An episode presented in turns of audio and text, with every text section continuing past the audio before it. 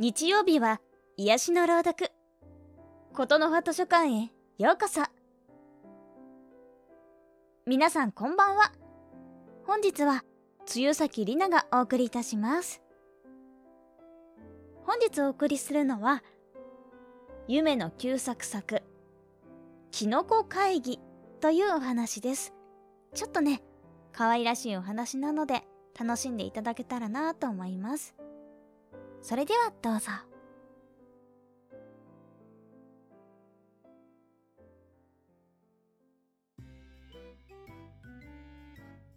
キノコ会議。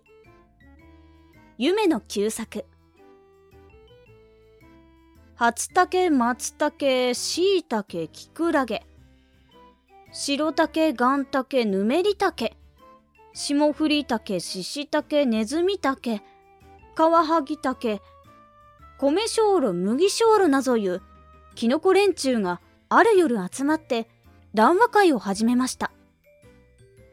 一番初めに初竹が立ち上がって挨拶をしました。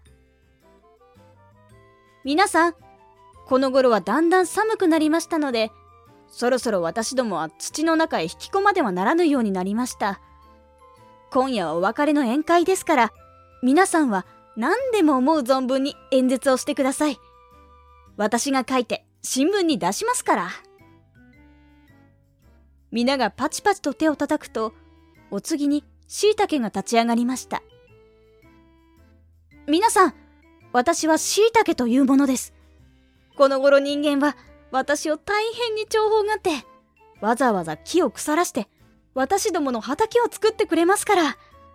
私どもはだんだん大きな立派な子孫が増えていくばかりです。今にどんなキノコでも人間が畑を作ってくれるようになってもらいたいと思います。皆は大賛成で手を叩きました。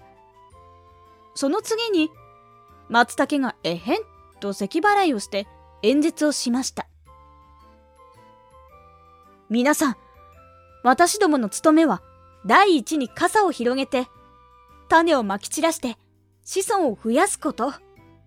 その次は人間に食べられることですが、人間はなぜだか私どもがまだ傘を開かないうちを喜んで持って行ってしまいます。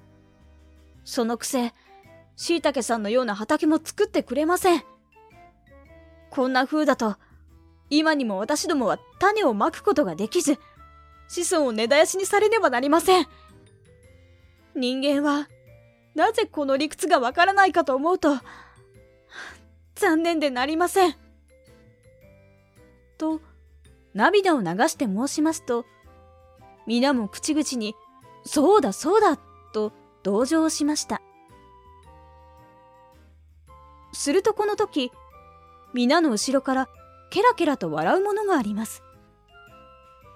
見るとそれは、ハエトリ竹、紅竹、わらじ竹、マフンダケキツネの一虫、キツネの茶袋などという毒キノコの連中でした。その大勢の毒キノコの中でも一番大きいハエトリだけは大勢の真ん中に立ち上がって、お前たちはみんなバカだ。世の中の役に立つから、そんなに取られてしまうのだ。役にさえ立たなければ、いじめられはしないのだ。自分の仲間だけ繁盛すればそれでいいではないか。俺たちを見ろ。役に立つどころでなく、世間の毒になるのだ。ハエでも何でも片っ端から殺してしまう。偉いキノコは人間さえも毎年毎年殺しているくらいだ。だから少しも世の中のご厄介にならずに繁盛していくのだ。お前たちも早く人間の毒になるように勉強しろと大声でわめき立てました。これを聞いた他の連中は皆理屈に負けて、なるほど、毒にさえなれば怖いことはない、と思うものさえありました。そのうちに夜が明けて、キノコ狩りの人が来たようですから、皆は本当に毒キノコの言う通り、毒があるが良いか、ないが良いか、試験してみることにして別れましたキノコ狩りに来たのは、どこかのお父さんとお母さんと、姉さんと坊ちゃんでしたが、ここへ来ると皆大喜びで、もはやこんなにキノコはあるまいと思っていたが、いろいろのキノコが随分たくさんある。あれ、お前のようにむやみにとってはダメよ。壊さないように大切に取らなくては。小さなキノコは残しておきよう。かわいそうだから。やあ、あそこにも、ほら、ここにもと、大変な騒ぎです。そのうちに、お父さんは気がついて、おいおい、みんな気をつけろ。ここに、毒キノコが固まって生えているぞ。よく覚えておけ。こんなのはみんな毒キノコだ。取って食べたら死んでしまうぞ。とおっしゃいました。キノコどもは、なるほど。毒キノコは偉いものだと思いました。毒キノコも、それ見ろと威張っておりました。ところが、あらかたキノコを取ってしまって、お父さんが、さあ行こうと言われますと、姉さんと坊ちゃんが立ち止まって、まあ、毒キノコはみんな憎らしい格好をしていることね。うん、僕が成敗してやろう。といううちに、毒キノコどもは大きいのも小さいのも根元までこっぱみじんに踏みつぶされてしまいました。